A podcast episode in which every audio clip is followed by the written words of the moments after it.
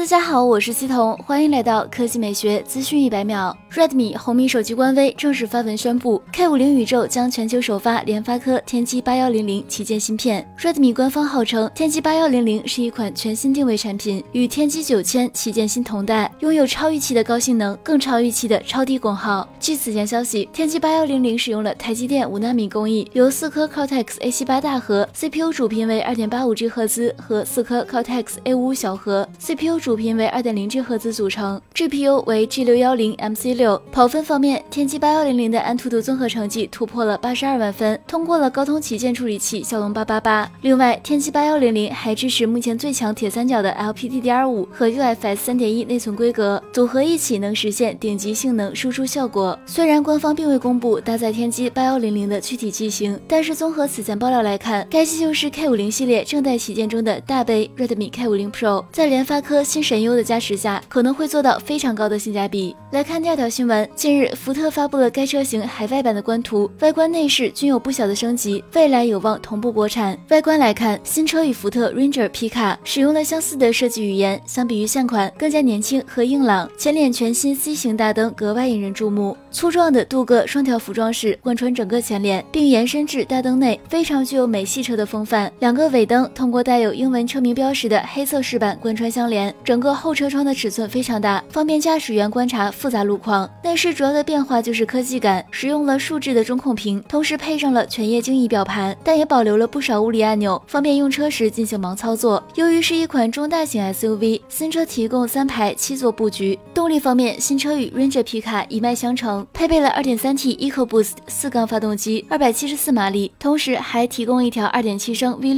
涡轮增压发动机，314马力。新车上市后，将与坦克五百等硬派越野车展开竞争。作为参考，现款撼路者的官方指导价为二十七点五八到三十七点四八万元。好了，以上就是本期科技美学资讯每秒的全部内容，我们明天再见。